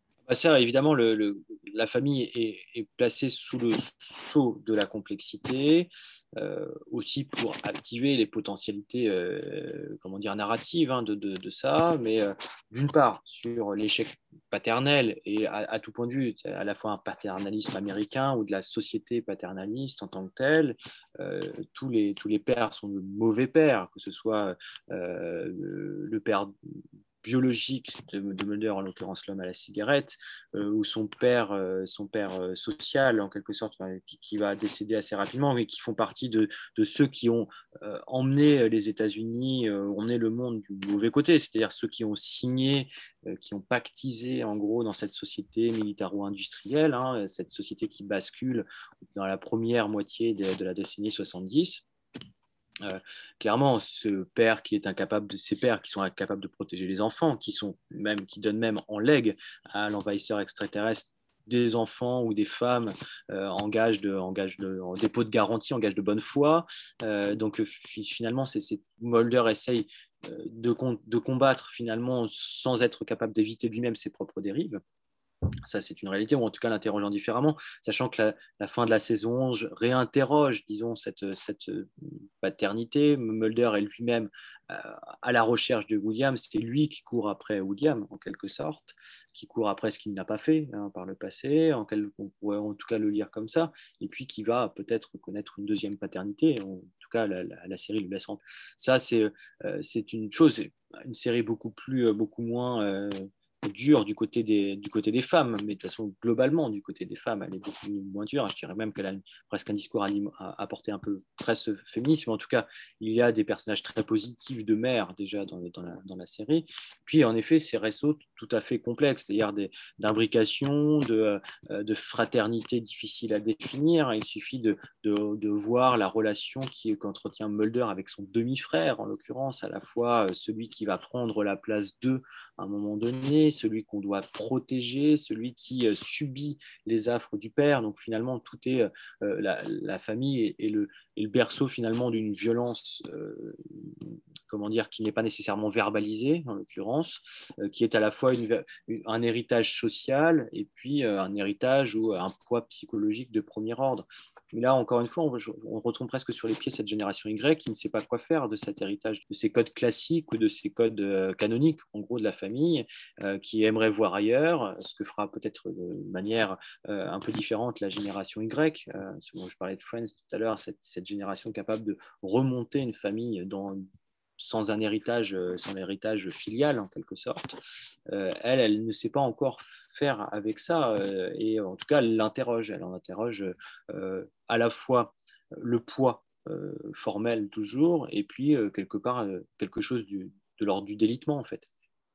Oui, puis justement, encore pour le, le zeitgeist, l'esprit du temps, qui c'est à la fois cette, de, le, côté Xer de la génération X, mais c'est aussi cette Amérique euh, dans un monde multipolaire qui semble euh, avoir perdu une grande partie de ses, de ses repères et au fond de faire planer l'ombre de la guerre froide sur ce qui est en théorie la fin de la guerre froide. C'est un paradoxe très, très frappant dans la, dans la série et dans beaucoup de séries qui ont imité un peu, puisqu'évidemment X-Files a aussi essaimé quantité de, de, motifs, de thèmes, euh, d'atmosphère, de code stylistique, et qu'elle a introduit un type de conspiranoïa sérielle qu'on retrouve partout au XXIe au, siècle. Je pense qu'au fond aussi, le paradoxe de X-Files, ce n'est pas qu'elle est has-been, c'est qu'elle a tellement triomphé partout que tout est un peu X-Files. C'est-à-dire, tu évoquais tantôt Stranger Things, mais on peut évidemment penser à peu près toutes les séries euh, contemporaines ont une base plus ou moins conspiranoïaque. C'est-à-dire qu'il est très rare dans une série contemporaine de ne pas avoir l'équivalent d'une grande conspiration euh, plus ou moins étendue, donc plus ou moins une échelle. un grand secret au minimum, oui, bien sûr. Bien sûr. Et, donc, quelque part, c'est à la fois parce qu'elle a su synthétiser cette culture euh, de la, du complot, de la conspiration, comme un trait vraiment de, de civilisation. Je veux dire, là, on n'est plus du tout dans les franges comme on pouvait penser à l'époque où on pensait aux complotistes comme justement les freaks et tout ça. Mais là, c'est vraiment au cœur de la, de la culture du 21e siècle, du fait même que les attentats du 11 septembre ont été un complot euh, à la fois classique dans le sens qu'un acte terroriste qui est un complot, mais aussi du fait que ça a tout de suite été interprété comme un autre complot, c'est-à-dire que ça a été interprété à la X-Files. Tout de suite, il y a eu euh, des théories. Euh, à un moment donné, il y avait quand même une grande partie de la population états-unienne et mondiale qui ne croyait pas du tout la version officielle sur, les, sur le 11 septembre, ce qui est quand même très frappant comme, comme paradigme, le fait que finalement les gens ne sont plus du tout d'accord avec l'explication qu'on euh, on peut officiellement donner euh, à, un événement majeur de leur, euh, de leur histoire. Donc, je pense que c'est un peu le paradoxe, c'est que X-Files a eu tellement de succès comme vision du monde, finalement, que de la reprendre, c'est comme revenir en arrière parce qu'elle a déjà triomphé. En tout cas, c'est un peu comme ça que je, que je, le, que je le vois. On est dans un monde totalement euh, exfilien, euh, non seulement à l'intérieur des non-fictions, mais je pense aussi dans la représentation que les gens se font euh, du fait que on nous cache tout, on nous dit rien, pour reprendre euh, la chanson de Dutron.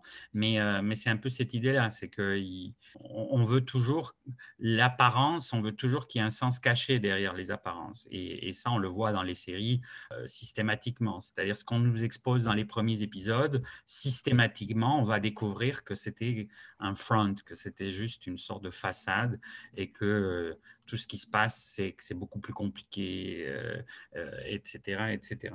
Donc, euh, c'est peut-être ça aussi le fait que, pour reprendre donc le grand fil rouge de ton livre, c'est que c'est peut-être une histoire sans fin, dans le sens, c'est le sous-titre de ton livre, et c'est quelque chose qui revient régulièrement et dans, l'ouvrage. Comment peut-on finir X-Files? À la fois en tant que spectateur, comment peut-on décrocher de X-Files? Et se dire que c'est fini, mais à la fois la série, comment elle-même peut mettre fin à elle-même. je pense qu'une des complexités, c'est ça, c'est qu'elle n'a jamais pris fin dans le sens où elle a euh, capturé, cristallisé une vision du monde qui finalement s'est imposée. En fait, là, je suis euh, complètement d'accord avec toi. C'est vraiment d'ailleurs l'élément que j'essaie de, porter au, long cours, disons, dans mon, ouvrage. Euh, je, pense que c'est euh, une de ses particularités, d'une part parce que si elle, si elle se bornait, entre guillemets, je, je, prends des pincettes hein, avec ça, à, à, se terminer, en quelque sorte, ou à essayer de se terminer, elle se bornerait à être une œuvre de fiction. Euh, alors que même si c'est son grand pouvoir en quelque sorte, elle serait automatiquement uniquement rapatriée dans le giron de l'intrigue. Et justement, c'est euh, X-Files, ce que, ce que tu disais, c'est qu'elle a, à la, qu'à la fois incarné énormément de choses d'évolution euh, des fonctions ou des, des, modes narratifs de la série, des séries télévisées dans les années 90 et du début des années 2000, mais elle a elle a en effet agrégé ou synthétisé une représentation du monde qui a annoncé ce que ce serait aujourd'hui, en quelque sorte, ou qui a annoncé un certain nombre de thématiques, d'items qui sont aujourd'hui. Et ce que j'évoque aussi en convoquant par exemple les travaux de Jameson, euh, euh, c'est finalement cette idée de la série à, se conclure, à proposer fin, elle proposerait une conclusion et elle proposerait d'être un tout, en fait, elle proposerait d'être un ensemble fini, euh, nécessairement, ce qui, quelque part, est une des plus belles définitions de, du complot. Cette idée qu'il y a une totalité autre qu'il faut, faut accéder. Et finalement, la série, cette idée que le format sériel tend nécessairement vers l'incomplétude, euh, vers euh, l'après euh, quelque part, est une meilleure façon de combattre le tout, en quelque sorte, combattre la totalité, la complétude, et aussi quelque part de combattre la perfection, l'idée même de grande œuvre, des choses comme ça, qui sont des choses avec lesquelles les personnages doivent en permanence négocier. Finalement, cette idée du grand tout, euh, d'un grand ordre, finalement, une grande question que, euh, que Mulder et Scully ne cessent de, se poser. Est-ce qu'il y a un ordre démurgique hein, euh, du côté de, de, Scully, par exemple, du côté de la, de la croyance de Scully, mais du côté de Mulder, est-ce qu'il y a finalement un grand Manitou quelque part celui qui euh, tire les ficelles, que serait incarné par, euh, par cette figure beaucoup plus, euh, beaucoup plus complexe qu'est celle de l'homme à la cigarette, un grand Manitou, mais finalement bien souvent, bien plus souvent qu'on imagine remis en balance en quelque sorte.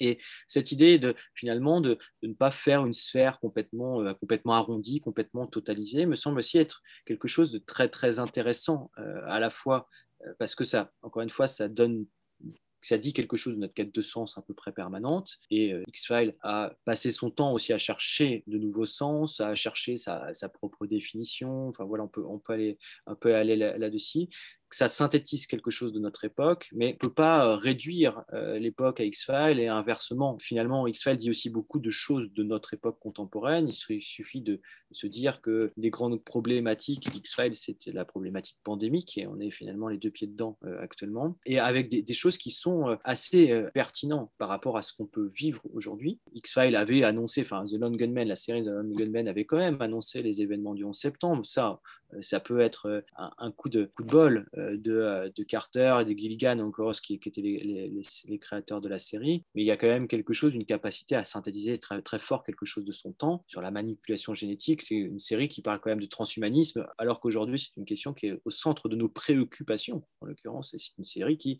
euh, sur toute la partie complot, manipulation génétique, nous parle stricto sensu de transhumanisme. Puis d'ailleurs, tu parlais de la pandémie, puis dans les premières théories du complot sur la pandémie, il y a eu tous les thèmes exfaliens, c'est-à-dire mmh, qu'il y a eu le fait que c'est un laboratoire et que c'est une arme chimique, une fuite, qui est un grand mmh. thème aussi dans X-Files, une que la vaccin, c'est pour mettre des implants dans le nez, ce qui est Exactement une des figures dans, X-Files. Donc là, c'est que c'est à la fois quelque chose qui est repris par nos fictions, mais aussi par cet autre type de fiction que sont les croyances complotistes et euh, qui ne se présentent pas comme telles. Donc euh, là, c'est le, disons que là, ce qui est un peu inquiétant de notre époque, c'est que on peut parfaitement imaginer des spectateurs qui prendraient X-Files dans un sens totalement littéral. Ce qui, dans les années 90, c'était beaucoup plus problématique ou en tout cas plus nuancé. On peut même aller euh, c'est des travaux sur lesquels je commence à travailler à la suite des travaux que j'ai menés sur X-Files, des sujets qui sont repris hein, par la littérature contemporaine française hein, sur, euh, comment dire, cet envers, c'est que cette idée que finalement, aujourd'hui, il n'y a plus de distinction entre la réalité et les fictions et que tout est fiction, en quelque, sorte. C'est que c'est plus euh, que la fiction nous sert de, de, de, de regard spéculaire. Et c'est là, la onzième saison d'X-Files l'interroge plutôt bien aussi. C'est que finalement, euh, on ne débrouille plus la réalité de la fiction, tout n'est que fiction et tout n'est que réorientation de la fiction dans un, discours euh, où euh, on ne sait plus de quoi, comment, etc. Ce principe des fake news en l'occurrence, mais ce n'est qu'une partie de la réponse en l'occurrence, et qui réalimente les, croyances, qui réalimente, et encore une fois, on ne parle plus du tout de distinction entre réalité et fiction. Oui, c'est une série aussi très baudrillardienne et c'est vrai qu'il y a tout à fait la, précision des simulacres, euh, la théorie de Baudrillard qui était tout à fait contemporaine de la, de la, de la série. D'ailleurs, le fait euh, qu'au même moment Baudrillard écrit donc euh, justement la guerre du Golfe n'a pas eu lieu, il y a aussi une sorte de connivence philosophique avec cet aspect-là de la postmodernité. Et le fait que la série commence par un jeu, puisqu'au début de première saison, c'est marqué que les faits qui sont racontés euh, sont inspirés de faits réels, ce que la série peu à peu abandonne. Et donc là aussi, c'est assez intéressant parce que le pacte de lecture, il a été obligé de se modifier au fait que cette ambiguïté euh, qui était donnée comme base initiale, bah, elle devenait carrément dangereuse du point de vue de la, de la spectature. Alors c'est un, un des aspects aussi très originaux de ton livre, le fait que la question de la fin est placée dès le début, donc dès le sous-titre, mais qu'elle revient régulièrement puisque elle anime non seulement ta réflexion très intéressante de, de l'introduction, qui est une réflexion justement sur toi comme spectateur, mais qui va bien au-delà de la, d'une simple subjectivité. C'est vraiment un jeu très intéressant d'auto-ethnologie euh, spectatoriale euh, dans la lignée un peu de, des cultural studies. Et puis, à quelques reprises, tu fais réflexion sur une fin qui n'advient pas et tu proposes des fins qui, auraient pu être des fins de X-Files. Alors, quelle est la fin que tu recommanderais pour les gens qui n'ont pas suivi ou qui ont décroché, comme moi, tout au long de cette longue aventure? Est-ce qu'il y a une fin que tu dirais, c'est celle qui a la fin la plus satisfaisante, disons? En fait, euh, moi, pour moi, d'un point de vue presque de spectateur ou d'aficionados de la série, choses comme ça, la, fin idéale, elle intervient à la fin de la saison 7 avec Requiem. C'est ce moment où, disons, Mulder va déjà dire au revoir euh, ce personnage qui est l'instigateur hein, de, la, fiction au départ, qui reconnaît à dit tout ce qu'il a gâché de sa vie. Hein. On parlait tout à l'heure de ces personnages qui n'ont pas de vie intime, qui lui a empêché d'avoir une vie intime. Termine sur un cliffhanger tout x-falien avec l'arrivée, euh, la, grossesse à venir de, de Scully. Et puis finalement, ce moment où Mulder, qui a déjà fait des expériences extraterrestres, il a déjà été à Tunguska, il a déjà été infecté par le virus extraterrestre, mais une expérience finalement pas si charnelle que ça va faire, lui, l'expérience ultime, celle de l'enlèvement, en l'occurrence, et qui finalement va être pour lui quelque part, et c'est lui euh, l'œil principal au, départ de la série, la preuve indéniable de l'expérience extraterrestre, celle de l'expérience, de l'expérience empirique, de l'expérience charnelle à ce moment-là. Deuxième réponse, c'est la, la bonne c'est la bonne fin à mon sens parce qu'elle a une suite pour X-Files.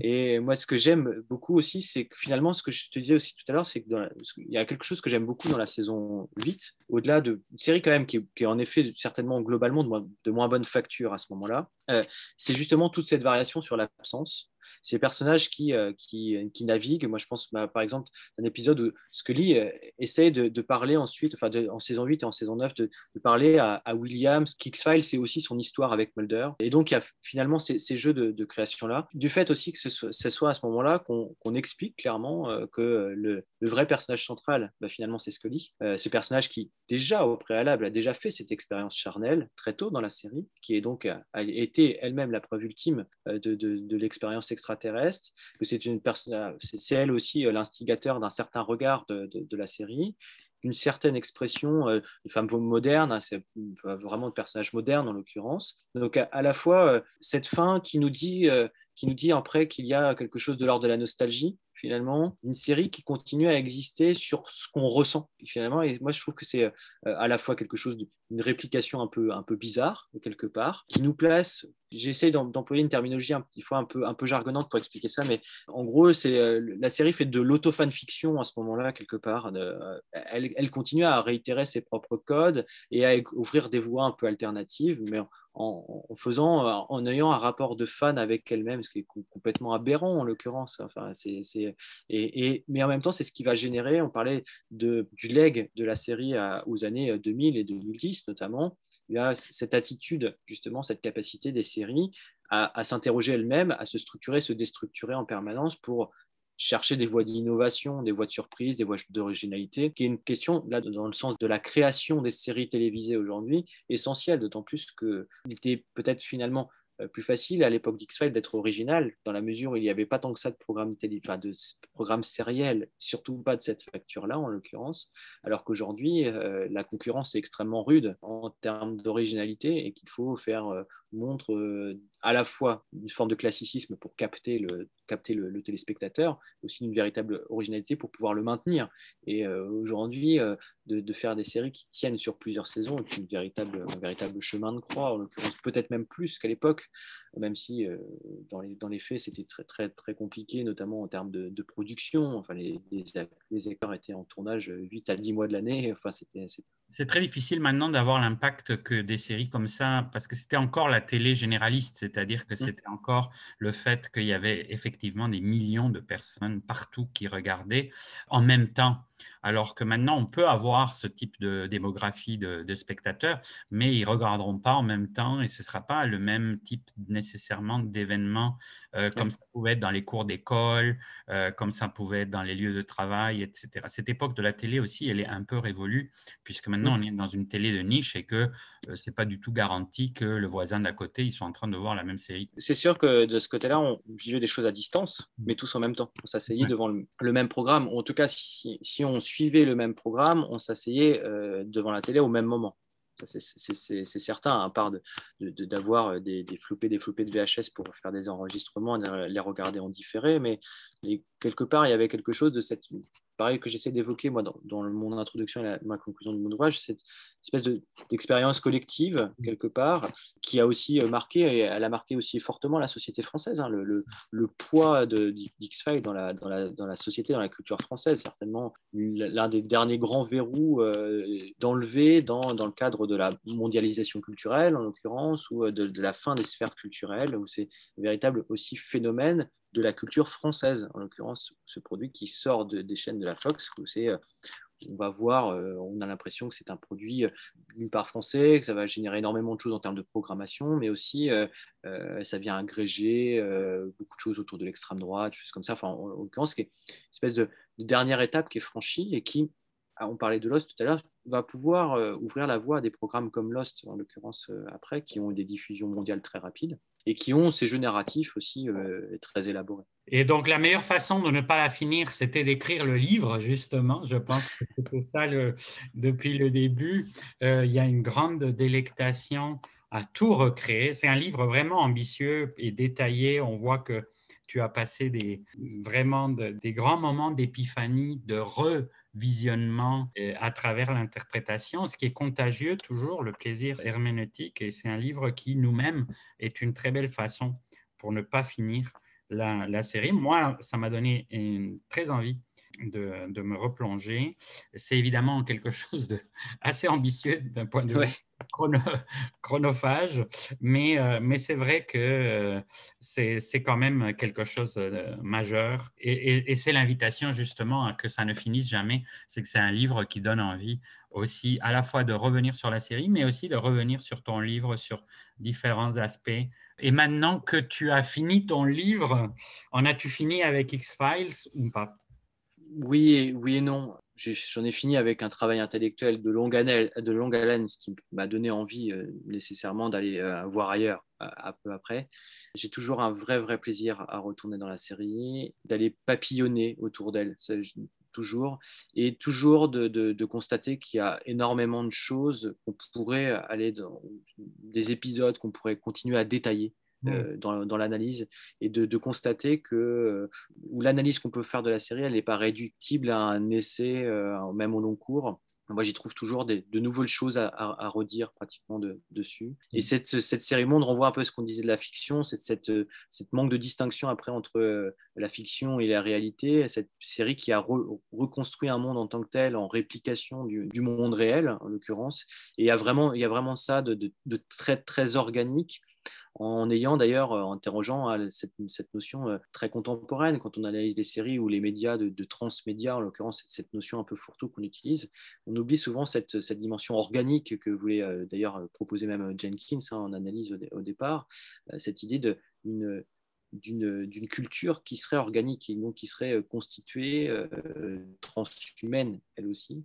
Et donc là, je trouve qu'il y a quelque chose de, de, transmédiatique avant le transmédia euh, ou avant l'ère du smartphone, en l'occurrence chez, X-Files, tout en ayant essayé de réinterroger le smartphone plus tard, notamment avec les dernières saisons. Merci énormément Frédéric de nous avoir donné ce, temps autour de X-Files Histoire sans fin, publié chez Serial.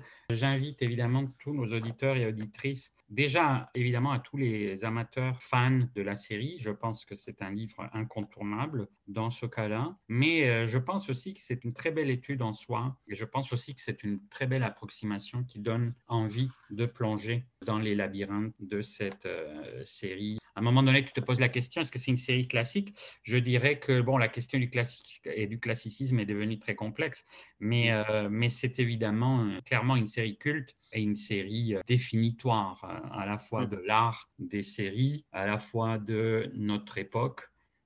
c'est une des origines du 21e siècle. Merci encore. Avec grand plaisir. Merci à toi pour l'invitation, c'était un vrai plaisir. Merci à tous ceux et celles qui nous ont écoutés et à une prochaine émission. Merci d'avoir été avec nous jusqu'à la fin de cet épisode. Les balados OIC sont disponibles sur toutes les plateformes de balado-diffusion et sur le site de l'Observatoire de l'imaginaire contemporain à l'adresse oic.ucam.ca.